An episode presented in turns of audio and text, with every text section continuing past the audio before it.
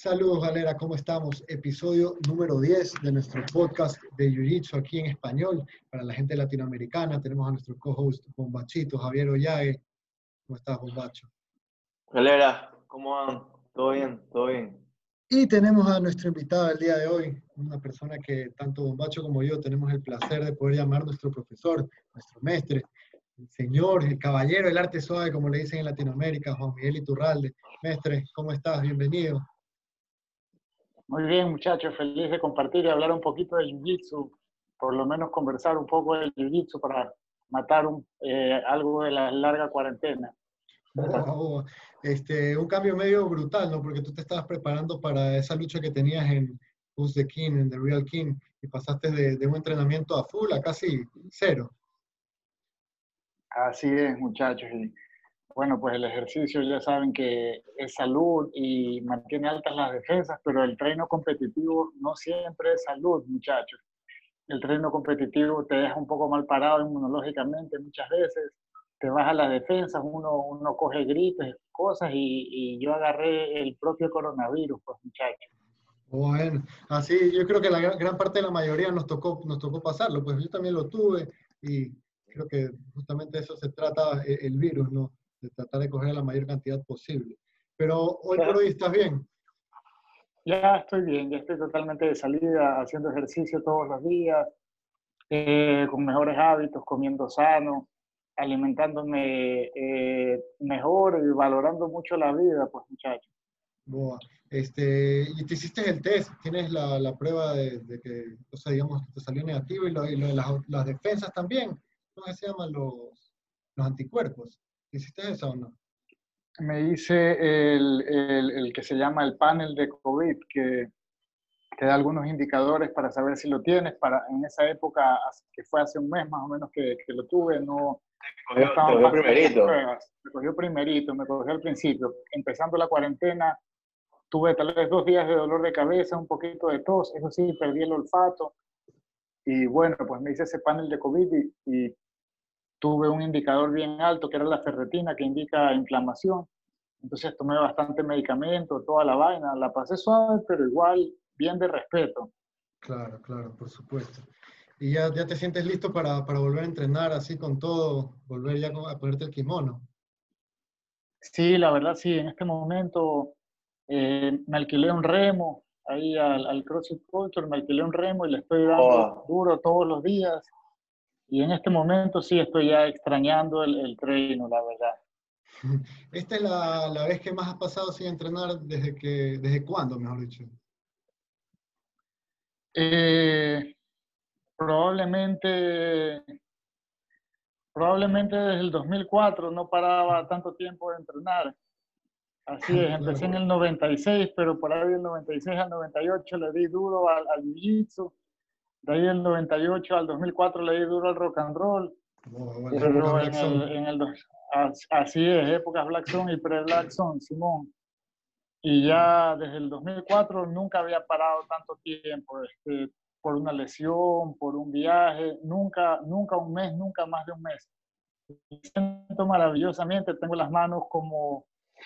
Eh, como princesa. Como, como princesa, bro, perdí los callos ya de las manos, no me duele nada, brother, estoy papelito. Bueno, bacán, porque justo andabas con una lesión en el dedo, ¿no? Andabas con un dedo Así medio es. chueco. Andaba con el dedo bien jodido, que se me dañó en el trip ese que nos pegamos a Ambato no. eh, y Barra. Eh, ahí me torcí el dedo. El codo toda la vida, desde el 2004, que tuve una lesión, me ha molestado por momentos, pero ahora soy mucho más consciente con eso. Desde hace mucho tiempo ya no, hace rato no tenía, no tenía problemas porque entreno ya de manera mucho más consciente. Buah, maestro, sabes que justamente quería, quería que el tema del podcast de hoy fuera un poquito eso, porque he escuchado hablarlo bastante y obviamente me parece algo increíble en tu filosofía del Jiu-Jitsu, el tema de la longevidad en el tatame. Quería que nos deje un poquito la explicación de qué se trata esto, y de dónde salió esta filosofía que tú tienes de llevar la mayor cantidad de tiempo posible dentro del tatame de una forma saludable. Así es. Primero pensaba que que el objetivo del Jiu-Jitsu era, no sé, al principio cuando entré, aprender a pelear. El Jiu-Jitsu era sinónimo de aprender a pelear, hacer Jiu-Jitsu era totalmente defensa personal. Y así fue que enamoró a toda la gente por su efectividad. Entonces pensaba que ese era el, el objeto del Jiu-Jitsu. Después pensé que el objeto del Jiu-Jitsu era ganar campeonatos por un tiempo. Y bueno, pues después volví a tener un, un momento hacia la defensa personal, pero desde hace algunos años creo que el principal objeto del Jiu-Jitsu es mantenerte en el tatame por la mayor cantidad de tiempo. Eso quiere decir estar sano para poder entrenar, eso quiere decir que no te maten, o sea, defensa personal para mantenerte vivo y entrenar, y todo termina en poder pasar la mayor cantidad de tiempo en el tatame. Boa, boa. Eh, ¿Tú crees que se puede llevar como que un, un ¿Cuál es el balance correcto para llevar una vía de competencia y al mismo tiempo tratar de llegar a tener la mayor cantidad de años dentro del, del tatame? Bueno, yo lo veo, lo he dicho que, que el cuerpo de uno, el jiu-jitsu de uno es como un carro clásico ya, que uno todo el año en el taller lo restaura, lo, lo prepara, lo limpia, lo pule, lo deja lo deja en perfectas condiciones para un día sacarlo al malecón, que es el campeonato de, de Jiu-Jitsu, y esas porradas. Veo que a veces algunos muchachos luchan durísimo, se dan unas porradas, pero es un tema muy físico el que ellos hacen. Y eso eh, eh, eventualmente te trae un desgaste rápidamente. Lo, comparo, lo sigo comparando con un carro, te llega más rápido el cambio de aceite si le sacas mucho la madre. Entonces, eh, siempre el objetivo del arte suave es mejorar tu técnica, pulir, afinar para requerir menos, menos físico, para arriesgarte menos, para poder cuidarte y tener mejores resultados. Entonces, veo gente que se da unas porradas en los trenos, todo bien, eso está buenísimo, pero todos los días eso te va a traer un, un desgaste, ¿no? Eso no es compatible con, con, con, la longevidad en el tatami. Además, ya siendo un hombre de familia, ya bueno, pues tengo que tener tiempo para todo y hacerlo de, manera, de la manera más inteligente posible. Siempre mi meta es afinar detalles, siempre mejorar mi técnica para siempre arriesgar menos mi cuerpo y poder tener buenos resultados. De eso se trata. ¿Tú crees que, Juanmi, Juanmi con, con, con siempre hablamos de ir conociendo ya y armando tu, tu, tu caparazón de técnicas? ¿Tú crees que ir puliendo ir, ir puliendo tus, las, las, las, técnicas que siempre haces te va a ayudar a, hacer, a, a arriesgar menos tu cuerpo, a, a ser más perfecto en tu, tus propias técnicas. Eh, sí, por supuesto. Una vez conversando con Sinistro, él me dijo que él solo hacía las técnicas que él hace, me explico, él solo, él solo hace su juego. Cuando yo, yo era más pelado, veía por ahí un video, de, yo, yo sentía que sabía una técnica, pero veía un video de Cobriña, digamos, por ejemplo, que mantenía unos detalles diferentes, yo decía, chuta, no me sé esta técnica, así ha sido. Entonces como que pensaba siempre en copiar, porque el otro mal la hacía diferente, pero hoy en día las veo, las admiro, le, le aprendo todo lo que sea posible y lo meto a mi juego, pero mi jiu-jitsu y lo que yo hago son mis posiciones, que en realidad es un rango bien, bien amplio, no, no, no, soy, no me siento limitado en mi jiu-jitsu, pero todo es mi versión. Yo llego, digamos, a, a, dar un seminario y yo hago covers de muchos profesores. Yo, yo le digo covers, comparándolo con la música, porque todas son mi versión. Hago covers, covers de Cyborg, covers de, de Clark Gracie, covers de, de Bernardo Faría, todo de quien haya aprendido a alguien le me tiro un cover, un detalle ahí, que ya está en mi juego. Oh, está buena esa... Entonces sí, hago, hago mi juego.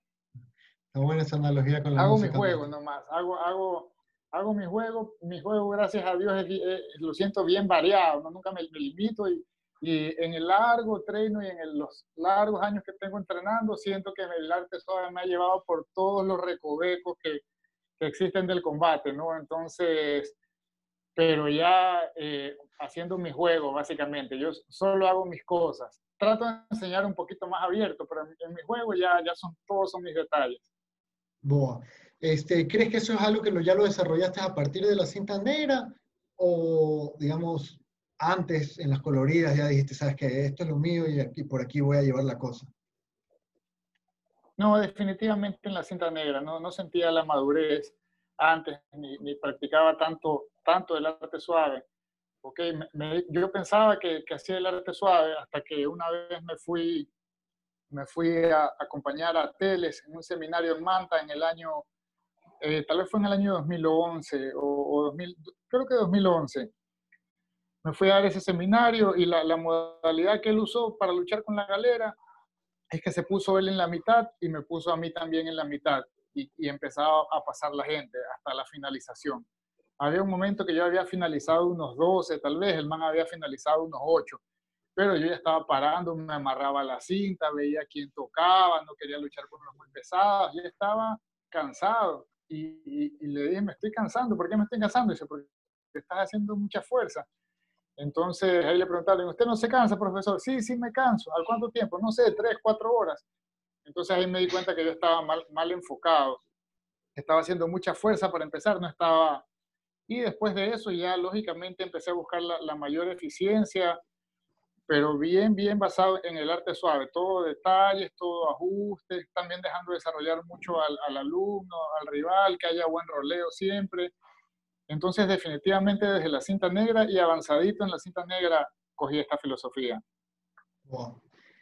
Este, otra cosa que te quería preguntar, tú dices que obviamente las porradas diarias como que no, no compatibilizan mucho con la idea de la longevidad en el tatame. ¿Crees que el ego tiene que ver con eso bastante? ¿Con qué? No, no, no, entiendo la pregunta. Con, con ah, el, el, ego, el ego. El ego, sí, el ego. Sí, sí, claro. Sí, puede ser, la verdad, cuando estás en un treino muy competitivo, la verdad, dejar el ego, probar cosas nuevas o, o aflojar la fuerza es, es sinónimo de, de, de, falta de ego, ¿no? Porque al principio te van a finalizar mucho. Entonces tengo alumnos que yo les digo, estás luchando muy duro varias veces en el combate, estás luchando muy duro, pero me dicen, pero si lucho más suave me, va mal, me van a finalizar. Bueno, pues al principio, si, si, dependes de, si dependes de luchar duro para que no te finalicen, es que estás luchando bien, tienes que mejorar tu... Entonces, definitivamente el ego, porque uno lucha suave, el otro más lucha suave, bueno, pues eso es fácil. De ahí el otro lucha duro y yo lucho suave y después le digo, ah, me pasaste la guardia porque luché suave. Eso no se puede decir explico, eso es puro ego. O sea, yo, yo estoy luchando suave. Si el man quiere luchar duro, yo tengo que usar el arte suave para, para dispersar sus ataques, para lo que sea, pero eso va a tomar un tiempo, ¿no? Esa es la, la eficiencia y definitivamente hay que guardarse un poco el ego. Y además, si queremos ser longevos en el tatame, vamos a llegar al tiempo que seamos viejitos, ¿no? Y, y, la gente nos va a finalizar. Si tenemos ego, no vamos a estar en el tatame para ese momento. Así que definitivamente es una cosa de, de vencer el, el, ego. Y otra pregunta, en, en, ese concepto de tratar de durar la mayor cantidad de tiempo en el tatame, ¿cuánto crees tú o cuánto recomendarías que son las competencias, el número de competencias anuales que se debería tener?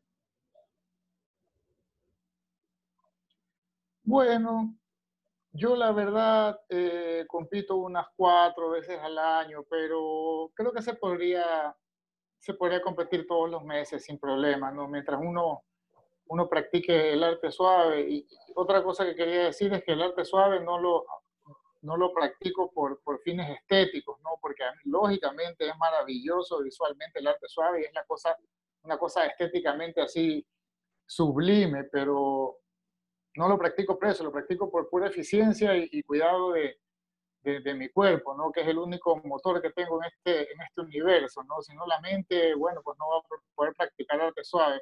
Pero creo que se podría competir seguido, digamos todos los meses. Con la, con la, de la, con la, del, con la filosofía del, del carro es pulir todo, darle más suave a los treinos, más práctica de técnicas, más posiciones, menos porrada para poder pegar toda esa porrada, todo eso en, en los torneos. Correcto, correcto. En el torneo sí toca darse una porrada, ¿no? Porque cuando uno va un poco atrás, ahí le toca correr. Ahí sí no. Porque no vale también vacilar el arte suave y perder, to perder todas las luchas. Tampoco ese es el chiste. Y la verdad, cuando viene el, el torneo, en realidad es el único momento que yo siento que, que lucho un poco más duro, porque hay la motivación, hay, es lo que se necesita. El otro, el otro man viene con todo hacia ti, ¿no? Y si lo puedo mantener suave, lo mantengo suave, pero a veces hay que patalear por tu vida, ¿no? En el torneo. Entonces lo hago en ese momento.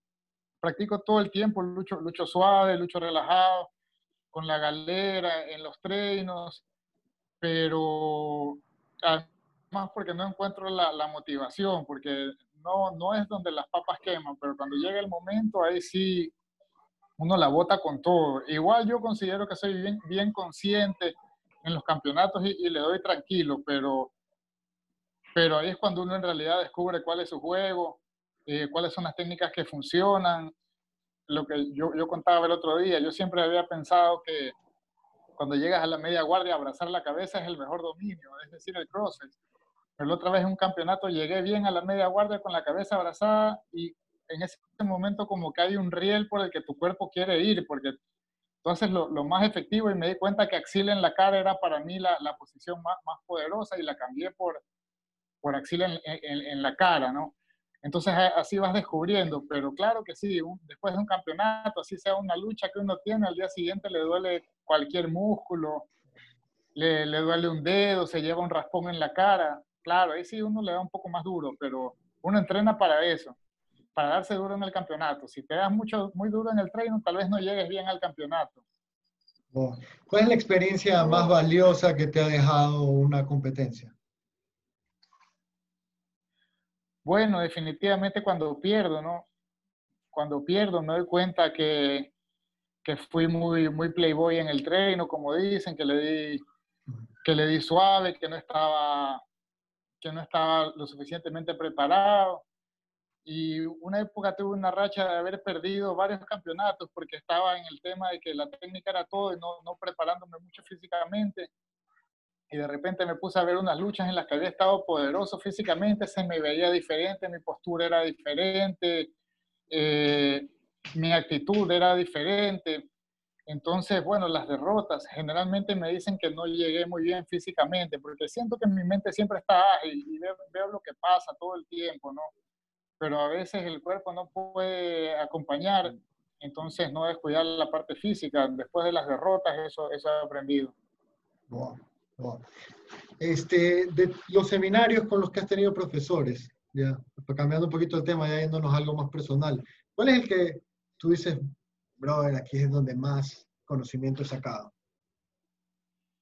La verdad, he sacado, de, de cada seminario que, que, he ido, he sacado algún piquete, detalle, alguna vaina que, que después le incluyo ya en, en, mi juego. He tenido muchos buenos seminarios, eh, a veces de profesores desconocidos. Eh, bueno, para empezar con uno no, no muy conocido, eh, cuando vino el profesor David Dimopoulos Said, que es el, el alumno de Soluso que da clases en Grecia, de ahí saqué unos detalles chéverísimos. Eh, de ahí, bueno, pues en todos los seminarios he sacado bueno. Me fui también, me acuerdo, uno de Roberto Gordo, que fue en la Academia Predadoras en el año 2011, tal vez, 2010, 2011 creo que fue. También le saqué buenos detalles de técnicas que hasta hoy uso. Los de teles, por supuesto, es, el estilo que más, más acomoda a mí y es mi, mi ídolo en el Jiu-Jitsu varios de Cyborg que he aprendido otros enfoques, Bernardo Faría. Bueno, ya sabes que los seminarios que hemos tenido han sido ilimitados. Lucas Lepri, ahora último de Clark Grace, aprendí que la homoplata no, digamos, un ejemplo, ¿no? La homoplata no es para, no es para raspar, es para finalizar. Si no finalizas con la homoplata, llora Clark Gracie. Eso ya quedó en mi, en mi mente para, para toda la vida y, y, a veces un cambio de enfoque también es importantísimo, pero son innumerables los, los seminarios que he tenido he aprendido detalles. Los mismos seminarios de Sinistro, que, que ha dado varios sinistros, de Roberto Jiménez, de Gacho. Uf, increíble. Mi, por eso mi Jitsu, bueno, pues es una mezcla de, de, tanta gente, tanta gente me ha ayudado y tengo tantos buenos covers en el repertorio, gracias a Dios. Tú, tú, cuando, tú cuando vas a, a, a, un seminario, este, vas con esa mentalidad siempre de, de no, solo, no solo ver las técnicas y acoplarlas, sino también un poco de, de, indagar qué piensa la persona, porque hay mucha gente que es mucho más competidor y que es mucho más profesional. ¿Cómo, cómo haces para darte cuenta mentalmente, ¿qué te llevas? Bueno, lo pienso así. Un seminario es una gran oportunidad en la que una persona te muestra cómo se gana la vida, ¿me explico? Cuando yo doy un seminario, yo enseño mi jiu-jitsu y, con mi jiu-jitsu yo me gano la vida. E, eso, eso es mi, mi billete, eso es el, pan en la mesa y, y, lo estoy dando, me explico. Entonces, cada vez que aprendo, no solo aprendo las técnicas, sino que entro muy agradecido de que la persona está abriendo para ver cómo, cómo es que hace él, está dando su método, es como, como que vayas a McDonald's y, te pasen su modelo de negocios, básicamente, así, lo, así lo visualizo. Y, digamos, de las luchas que más duras se te han hecho, ya sea en competencia o en roleo, ahí en la academia o en algún seminario.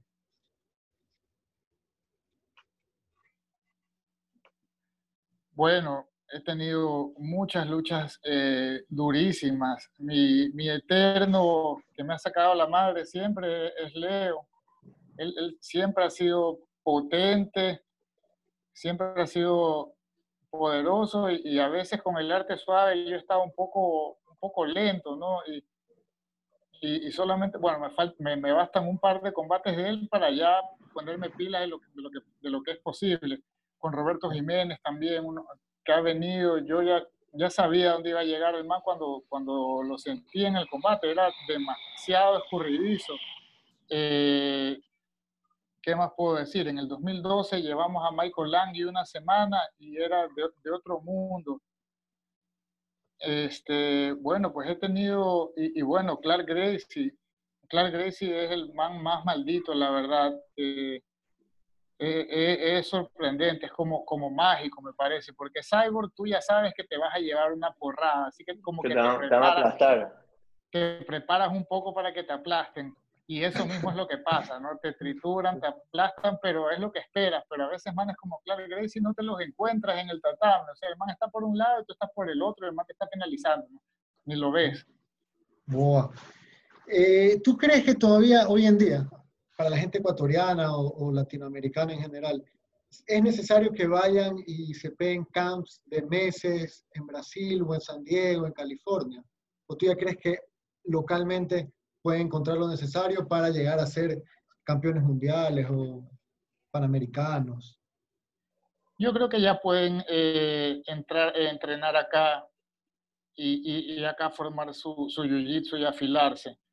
Lo que es diferente es la cancha con que entra alguien que, que, compite todos los fines de semana, ¿no? Así alguien entrene muy bien acá, que tenga el nivel, tal vez no va a tener la cancha para, para llegar a un mundial y ganar tantas luchas, ¿no? Porque eso hay gente que está compitiendo todos los fines de semana, entonces yo creo que el refuerzo técnico, la parte técnica y la parte física se la pueden desarrollar acá tranquilamente y estar a nivel pero tal vez la experiencia, las tablas, la cancha, ya tienen que ganarla viajando bastante. No va a ser la primera que gane un mundial o algo así.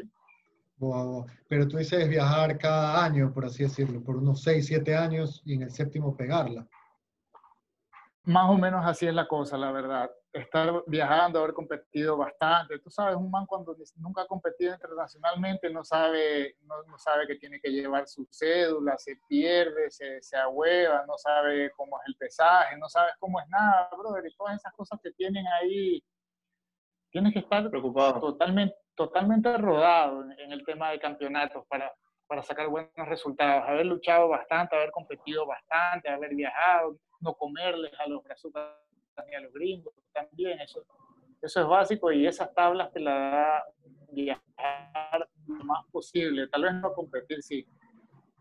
Cuando recién empezó el jiu aquí, digamos, en, los comienzos, que, que, no había muchas competencias, esos primeros desafíos Ecuador-Perú, la diferencia técnica al comienzo entre Ecuador y Perú, ¿tú crees que había mucha? Porque ellos estaban más enfocados en la lucha libre, en el grappling, en el MMA, mientras que ustedes ya tenían el Gracie Jiu-Jitsu y estaban desarrollando el, Jiu-Jitsu brasileño como tal.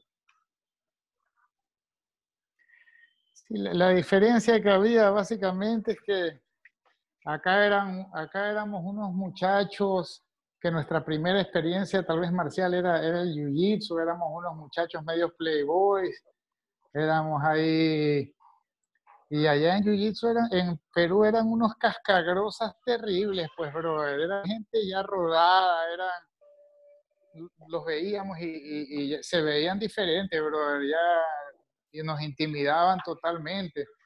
Allá el Jiu-Jitsu no entró con facilidad porque había buen grappling, buen wrestling. En el MMA no entró el Jiu-Jitsu a destruir como, digamos, tal vez aquí o en otros lugares del mundo, porque había demasiada escuela de, de grappling, había la lucha libre de los manes, era brutal. Y tú sabes que finalizar a alguien, a un buen luchador, requiere ya un jiu-jitsu, pero de otro nivel, no, no un jiu-jitsu más o menos, porque nunca lo puedes poner abajo. Y básicamente a quien no puedes poner abajo no puede finalizar. Eso es una, una regla ya, porque lógicamente hay la finalización de la guardia, pero se reducen las probabilidades. Tienes que ser capaz de poner abajo un man para, para finalizarlo. Y de eso estábamos muy lejos. Los manes eran demasiado cascagrosas. Acá éramos unos pelados ahí, medio playboy, practicando el arte suave, lo que se podía, pero además el Gracie Jiu-Jitsu, que no era muy basado también en, la, en, el wrestling o poner a alguien abajo, no, no podíamos rasparlos, no podíamos finalizarlos definitivamente. Eso ya requiere un Jiu-Jitsu bien avanzado, mucho más avanzado. Y los manes tenían la ventaja, definitivamente. ¿Y qué trajo ese cambio a Ecuador, digamos, en el que ya se comenzó a, trabajar en overall más eh, el juego de pie, el wrestling, el judo?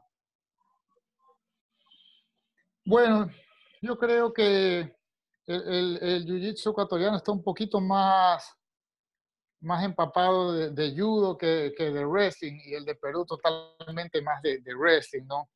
Que lo que cambió fue que ya nuestro nivel, ya, ya pasamos a la secundaria del arte suave, pues ya la universidad del arte suave, ya niveles, niveles más avanzados donde podíamos lidiar con, con manes tan poderosos, ¿no?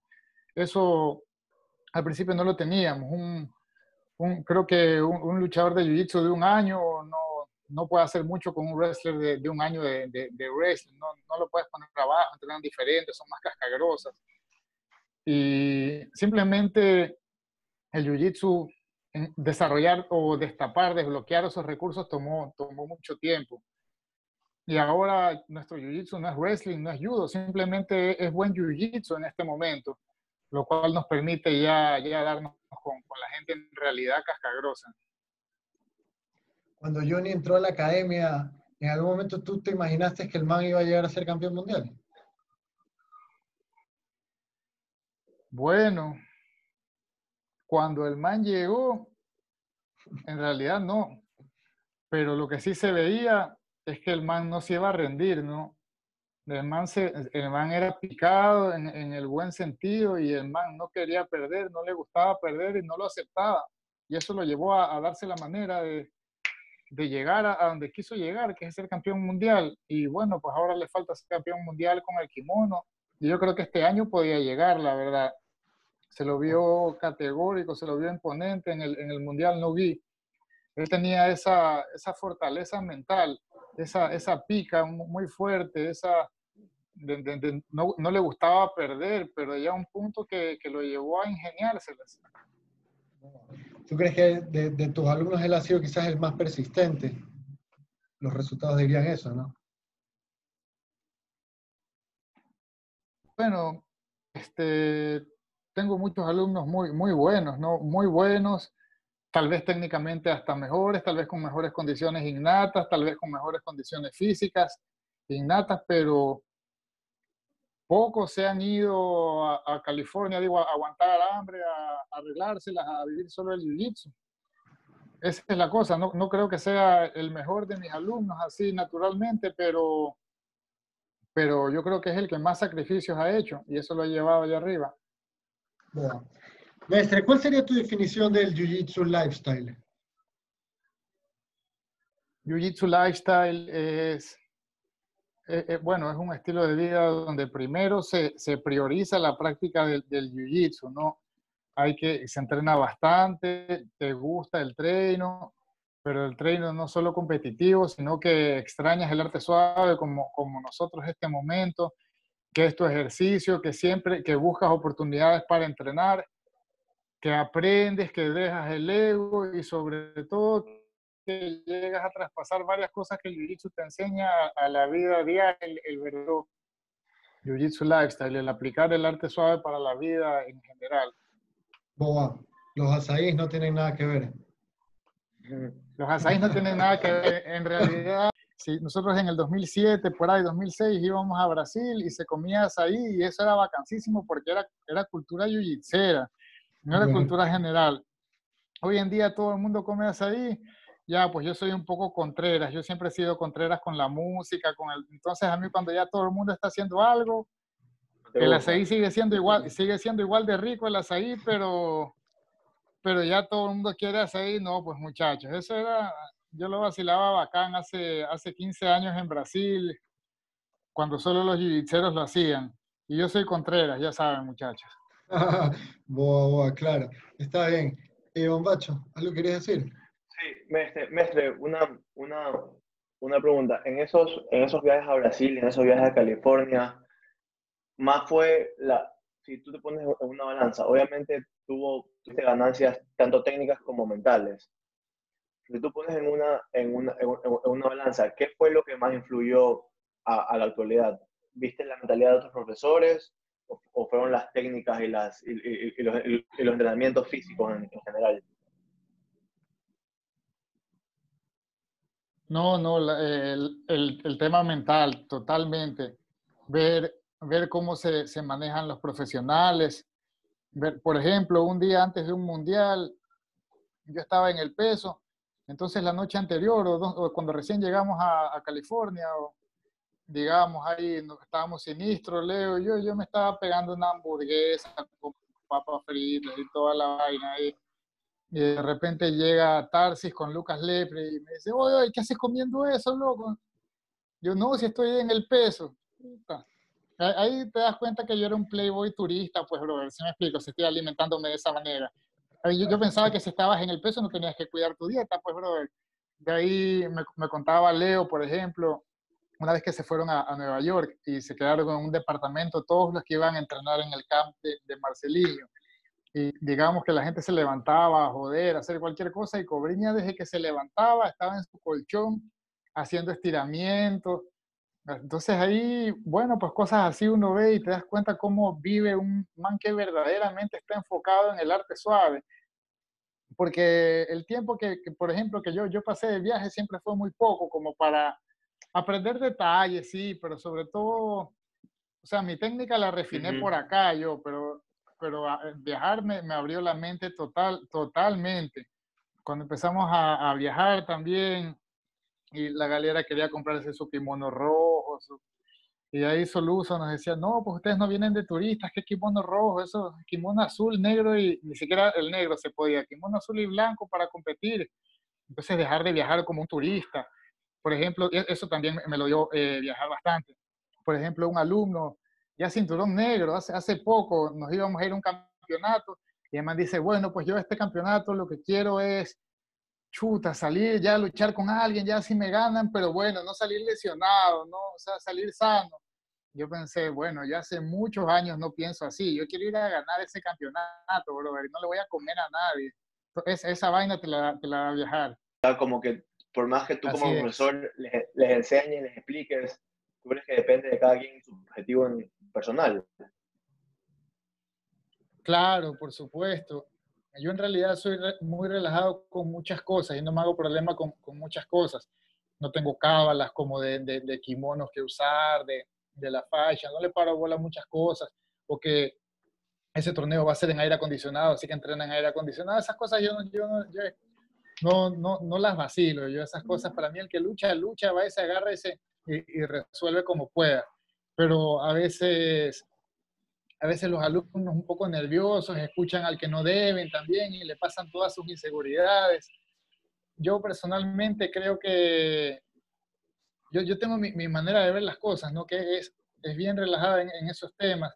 Por ejemplo, en cuanto al peso, no, no considero que un cinta blanca, azul o hasta violeta deba andar máster, digamos, deba andar cortando peso para luchar, va a llegar débil, cosas así, tal vez no va a ser el peso yo, bueno, lucho en el peso que estoy, básicamente, trato de nunca estar muy gordo, lógicamente, pero eh, lucho en el peso que estoy, tengo mi, mi forma de, de, pensar que es bien, bien relajada, ¿no? Entonces trato de no agobiar mucho al alumno. Hay gente que, que se hace más problemas con esas cosas y a veces también escucha a la persona que no debe. Y bueno, pues eso te trae un estrés extra. Yo trato de pasar mi experiencia igual a los alumnos, pero cada cual tiene que ir descubriendo y enfocándose, la verdad. Le preguntaba, maestre, eh, en la actualidad, ¿tú qué crees ¿Cuándo va a levantarse el, el banning del Jiu-Jitsu? ¿Cuándo podemos regresar? ¿Cómo va a ser la vuelta al tatame? ¿Cuál es tu opinión? Bueno, de eso nadie sabe, ¿no? En este momento. Y no sé cuándo sea lo, lo prudente tampoco. Eh, la verdad, yo creo que el primer paso serán, serán clases privadas, eh, grupos pequeños, tal vez en casa, cosas así. Creo que, eh, bueno, hay, hay, gente que está enfocada más en la vaina online, está bien, pero en realidad para mí eso no es el jiu-jitsu, no tenemos tanto tiempo huyéndole a los calentamientos y ahorita solo calentamientos hay. Este, y creo que se va, se va a valorar mucho más el, el, entrenamiento personalizado, tipo boutique. Ese es el entrenamiento que, que, vale la pena. Y la gente que pueda pagarlo, creo que va a valorar la interacción humana mucho más en, en, en estos momentos. ¿no? No, no me estoy dedicando mucho a, a, a, la vaina online porque la verdad, eh, cuando ya, primero que la gente no tiene un compañero para entrenar, lógico que que, mantenernos haciendo algo está muy bien para mantener la llama viva, para mantenerse conectados con los alumnos, etcétera, pero en realidad cuando la gente tenga, primero yo un muñeco para enseñar propio jiu-jitsu, ¿no? las técnicas de jiu-jitsu necesito a alguien para hacerlo, un tatame, y no tengo con quién hacerlo en este momento, con quién filmar, y la gente tampoco tiene con quién practicar en su mayoría. Entonces, y al rato que yo tenga con quién filmar y la gente tenga con quién practicar, yo necesito cobrar por eso y me voy a, voy a competir ya contra BJJ Fanatics, contra Marcelo García, contra Kina, contra esos manes que tienen rato haciendo esa vaina. Entonces creo que el camino, y claro que sería bueno también estar, estar ganando billete de la vaina online o de vender tus técnicas, por supuesto que sería, es válido, pero creo que el tema de las personalizadas se va a reforzar mucho y va, va a tener mucho valor. Así es, el otro día hablamos con Bombacho y decíamos que lo más probable es que habrá gente que, que, ya no vuelva a entrenar, pero son la gente que en realidad nunca valoró realmente lo que significaba el Jiu-Jitsu y lo que hacía para, para su vida o, que lo, lo, llegó a extrañar como lo estamos extrañando nosotros. Y los que se queden serán los que definitivamente lo valoren y pagarán lo que tengan que hacer, lo que tengan que pagar, ¿no? Bueno, yo creo que al rato que se pueda, que se levante la prohibición de entrenar creo que va a ser uno de los mejores meses que tengamos en, la academia, porque la gente está extrañando mucho el arte suave. Hasta los que no iban me están diciendo que quieren volver. Así que yo creo que cuando sea posible va, la cosa va, va a reventar, una vez que sea posible. Que sea posible que las clases grandes otra vez, etcétera. ya cuando esté 100% recuperado. Así es. ¿Cuál sería, maestre, tu consejo para las personas que están en la situación como Bacho y yo, que somos alumnos y que no tenemos con quién entrenar? ¿Qué nos recomendaríamos, nos recomendarías para volver a hacerlo? Me explico, una vez que se levante la, la, bueno, sanción, por así decirlo. Bueno, pues eh, mientras no se pueda mantenerse activo de cualquier manera para primero para no perder la forma física y segundo por todos los beneficios mentales que ya sabemos que tiene, ¿no? Y que la gente se debe estar volviendo loca si no hace ejercicio. Primero eso. Y segundo, ya cuando se pueda, va a tocar en casas o, grupos pequeños. Así va a tocar. Coger bastantes privadas con su profesor, muchachos. Ya saben. ¿Crees que estaría bien ahorita, digamos, la próxima semana o en unas dos semanas, comenzar a tener estas clases privadas con, pruebas, haciéndose las, los test caseros. ¿Crees que es viable? ¿O crees que sería imprudente? ¿Cuál es tu opinión de eso? La verdad, espero que se pueda. No, no sé cuán prudente sea. Sé que muchas de las pruebas no son 100% certeras, pero yo creo que, que sí va a ser posible, la verdad. yo creo que sí va a ser posible, sí, sí va a ser viable y va a tocar hacerlo así. ¿Tienes alguna otra pregunta? No, yo estoy, yo estoy bien. Bueno, pues maestro, para no quitarte más tiempo, agradecerte por haber compartido este espacio con nosotros. Siempre es bacán escuchar, siempre es bacán saludarte y conversar contigo. Y me, me, gusta bastante, que me parece que esa filosofía que tú tienes de la longevidad en el tatame, algo que muchísimas personas deberían considerar, deberían eh, replicar, sobre todo cuando ya pasamos los 30 años en los que sentimos que nuestro cuerpo ya no responde de la misma forma, ¿no? Así es, pero yo creo que a, los 30 años eres un bebé, Mason. eres un bebé. Yo, yo voy a los voy a los 40, voy a los 40 y bueno, los de 50 dirán que soy un bebé, pero voy a los 40, brother, y cada día me siento mejor, loco. Y, y mi jiu-jitsu, bueno, pues como el maestro Yoda, brother, va, va creciendo mi conocimiento, mi capacidad de entender, así que estoy ansioso, deseoso por ver qué me depararán los años, brother, porque en mi cabeza se está expandiendo el jiu-jitsu mucho y ahora que lo estoy valorando, brother, todo va a ser diferente, ¿no? Entonces, la edad en ese tema es un poco, un poco mental. Igual tengo entrenando desde los 15, tengo 39 ya, pero cada día me siento mejor, brother.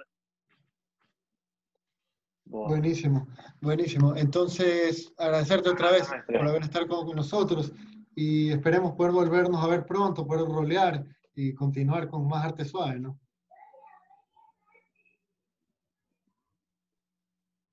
Gracias a ustedes, muchachos. Buenísimo eh, divertirse un poquito conversando el arte suave, mantener a la gente entusiasmada. Vos, muchachos.